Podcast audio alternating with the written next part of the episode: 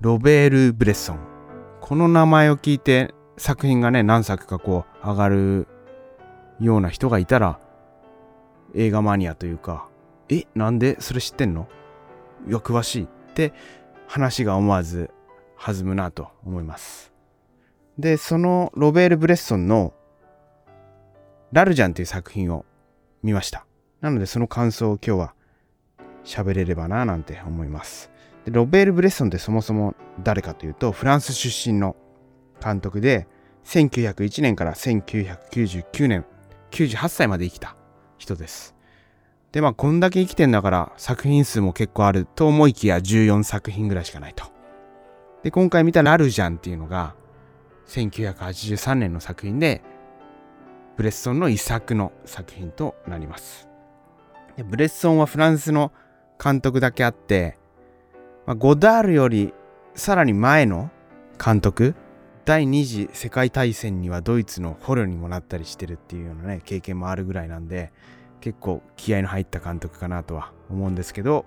そういったヌーベルバーグの連中の元と言ってもいいんですけどとはいえヌーベルバーグに影響を与えたとは言えない。もうロベール・ブレッソンっていうね、文法があるとしたら、もうそれなんですよ。でどういうことかっていうと、例えば、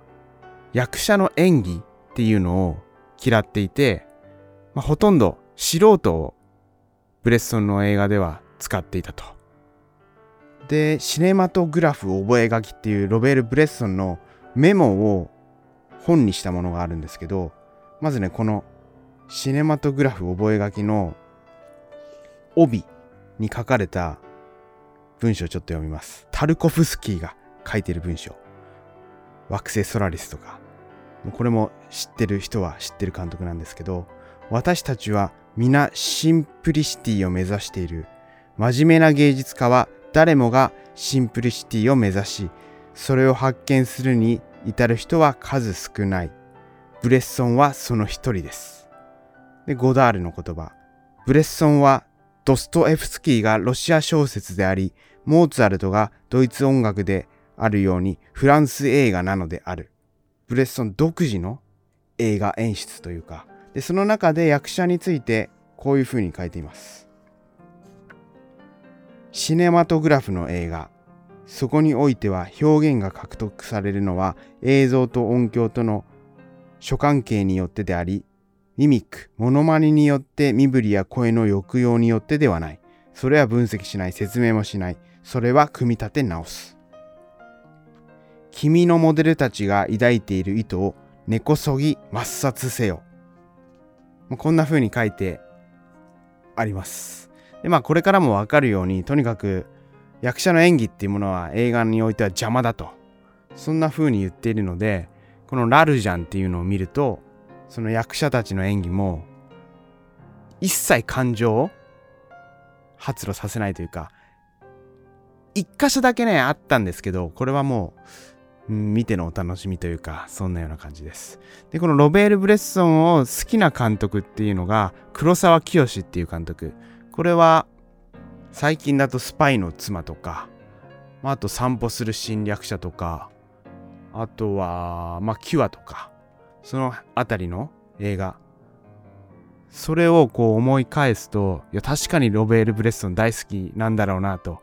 完全にブレッソンがやっていたことをもうちょっとわかりやすく、そしてそのブレッソンの恐怖の表現をうまく取り入れたのが黒沢清じゃないかななんて思えますね。だから黒沢清で好きな作品だと「明るい未来」っていう作品があるんですけどその浅野忠信の演技とか何とも言えないね感情を表に出さないしであの中の暴力性というかこれが本当にブレッソンの匂いがするなと思いますで今回見たラルジャンっていうのはどんな話かというとまあ、シンプルです。すごくシンプルな話で、まあ、1枚の偽札から、どんどん運命が狂っていく、そんな若者の姿を描いた作品となります。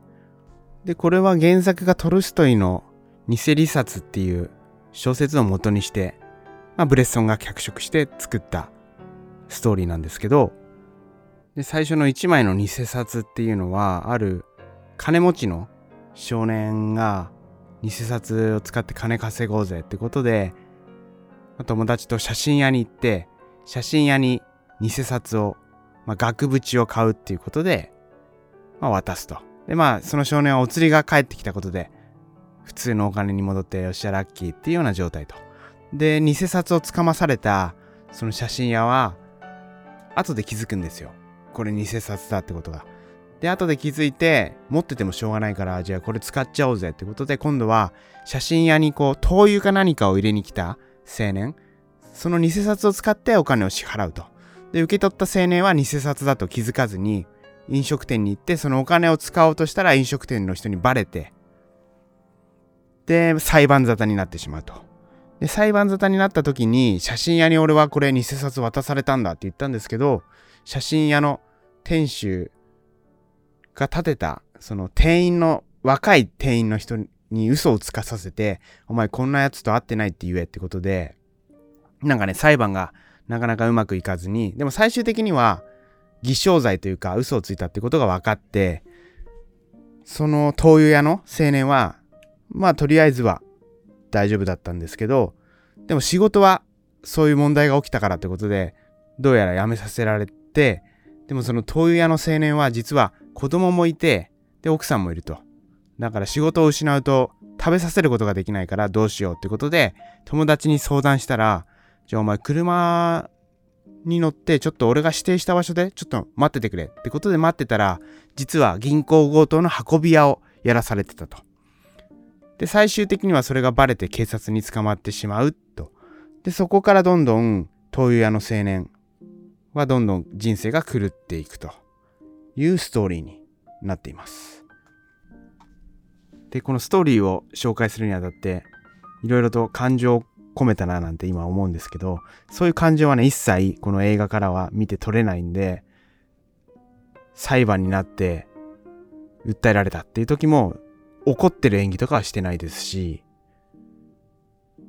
本当に淡々とことが進んでいくっていうような感じですね。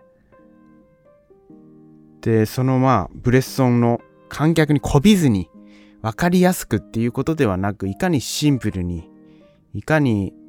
無駄なものをそぎ落とし、だ演技とかも無駄だときっと思ってるんでしょうね、ブレッソンは。そういうことをすると、この作品の本質がブレるというか、ブレッソンの中に、だけにブレッソン、んなんかつまんないな。で、インタビューの中で私が嫌うのは自分の方針に反する手法です。流行の手法は苦手です。間違ってるのは私ではなく他の人たちですっていうね、この強気な感じとかもかっこいいんですよね。ブレッソンのこの孤高の天才というか、孤高の映画監督。だから、全くブレッソンと同じ監督っていうのはもう絶対現れることはないですし、ブレッソンオリジナルの表現の仕方なんで、ブレッソンの要素を取り入れてっていう監督はたくさんいるとは思うんですけどね。そういった意味では本当に孤高の人だななんて思います。で、この作品は、ラルジャンは、ラルジャン以外でも大体ブレストの作品でそういう風なのが多いんですけど、どんどんどんどん何か運命の連鎖で負の方向に行ってしまうと。まあトルストイとかドストエフスキーとかそういうのが好きな監督なのでそうなのかなとは思うんですけど、どんどんどんどん崩れゆくというか何かに感染をして、だからこの偽札っていうのがそうですよね。人間の悪い部分、人間の負の部分っていうのは、まあ、目に見えないものですよね。とはいえ、偽札ってもう完全に悪のものじゃないですか。その悪のものがどんどん人に伝わっていって、最初は目に見える偽札っていう悪魔のものが人の心に、心の中に侵入していくというかね、それでどんどん負の連鎖により一人の青年がどんどん人生が破滅していくと。そんななんか怖さというかとはいえ運命は変えられないっていうねその悲観的な悲しくなる気分ですね。悲しいなこれ。今思い出しても悲しいですこの作品は。でこの映画さっきも言ったようにその独特な感じです全てが。ブレッソン特有の無駄をね、ほんと一切排した映像作りになっていて、先ほどタルコフスキーの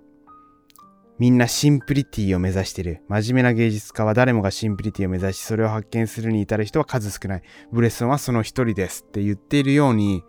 本当にね、無駄な描写は一切なくて、例えば、さっきの運び屋をやらされて、車でカーチェイスをするシーンがあるんですけど、その時も普通だったらもうそれこそエンターテインメントに撮るなら、スペクタクルにやりとりをこう撮るじゃないですか。それも足元を映して最終的に車がぶつかって終わるとか、あとはホテルで人を殺すシーンがあるんですよ。まあ、普通だったらまあホテルに入っていろいろこうやりとりがあって、まあ、包丁が何かでぐさとか、そういうので、まあ、5分、長くてまあ10分とか、使っちゃうようなシーンを3秒ぐらいで終わらせますから。ホテルに入った。で、そこにまあ、カウンターに人がいた。で、次、血に染まった手を洗うシーン。でもこれだけでわかるじゃないですか。だいたい、ホテルに入って、で、血をこう洗い流すシーン。そしてその後に、えー、お金をま盗んだりするんですけど、それだけでも、あ、殺したんだなと。直接的な殺す描写がなくても、その3カットぐらいでわかるって、この無駄を徹底的に排してシーンを演出するというか、まあそっちの方が怖いですもんね。なんか直接的に殺すシーンの怖さもあるんですけど、殺したことを実際の描写で見せずに脳内で考えさせられるっていうのが面白いというか独特というか、普通のハリウッド映画とか日本のドラマとかじゃ絶対に見られないシンプルさっていうのが、このロベール・ブレッソンの凄みで、で、あと大事なのが、音の表現ですよね。音の表現。音楽を使うとかじゃなくて、例えば、扉を閉める音が必要に出てきたり、そういったことがこのシネマトグラフを覚書き、先ほど紹介したブレッソンの本の中にこんな感じで書いています。音が映像を救いにやってくるとか、映像が音を救いにやってくるということは決してあってはならない。もしある音がある映像の不可避の補足物であるならば、音か映像かどちらかを優位に立たせること、五分五分の場合、両者は互いに損ない合う。ないし、相殺されてしまう。ちょうど色彩に関してそう言われるように。っていう感じでね、音に非常にこだわっている。しかもその音っていうのは、音楽をかけるとかじゃなくて、日常的な音？車の音であったり、扉が閉まる音であったり、そういう音をどうやって映像の中に取り入れることで映画がシンプルになっていくか。そういうこともこのブレッソンの凄さ、ブレッソン唯一の表現の仕方なのかなと思います。で、ブレッソン的なものっていうのは結構受け継がれているというか、完全にブレッソンだなっていう映画はもう存在はしないと思うんですけど、ブレッソンの匂いを感じさせるジム・ジャームシュとかもそんな雰囲気はありますしだからこのブレッソンの凄さっていうのを知るのにはラルジャンっていう作品が遺作になってるまあ作品で、ブルーレイとかも今は簡単に手に入るんでぜひ購入してみてと。あとね吉祥寺のアップリンクでそういえばブレッソンの作品がやっているらしいんですよ。多分悪魔がっていう日本未公開の作品、これね、やってるらしいんで、ちょっと見に行きたいななんて思っています。これも最近 DVD というかブルーレイがやっと出た作品で5000円ぐらいするんですよね。5000円ぐらいするんで、欲しいけど、どうしようかなってこう悩む5000円って金額なんで、まあ、アップリンクでちょっと見に行こうかななんて思ってます。